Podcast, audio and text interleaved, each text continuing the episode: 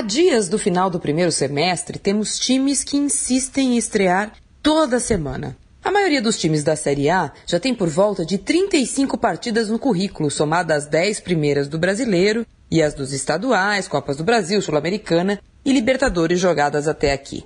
Mesmo assim, graças à total falta de planejamento, organização, profissionalismo, associado à total imbecilidade da CBF, que faz um calendário suicida, fazemos ouvidos moucos para as declarações repetidas dos treineiros dizendo rodada após rodada que o time está se encaixando, que aos poucos o futebol vai aparecer, etc, etc e tal. É uma piada de muito mau gosto para o torcedor que tem pago o ingresso desde janeiro para ouvir tanto mimimi. Com exceção feita a Corinthians, Botafogo, Grêmio e Fluminense, em que pese não ser o mesmo rendimento desses times, os demais estão estreando toda a rodada. Desafio um São Paulino a escalar seu time ou bancar qual será o esquema do Rogério no próxima rodada. O mesmo vale para o Cuca, que voltou para o Palmeiras ovacionado, mas não sabe se gosta ou não gosta do Borra, se ama ou não ama o Tietê. Se escala o Jean de meia, volante, lateral ou goleiro. O Flamengo, de tantas opções, causa o mesmo embaraço ao técnico Zé Ricardo.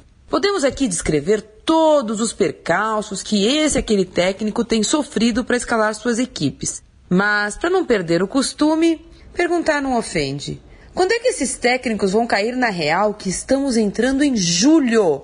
Marília Ruiz, perguntar não ofende, para a Rádio Eldorado.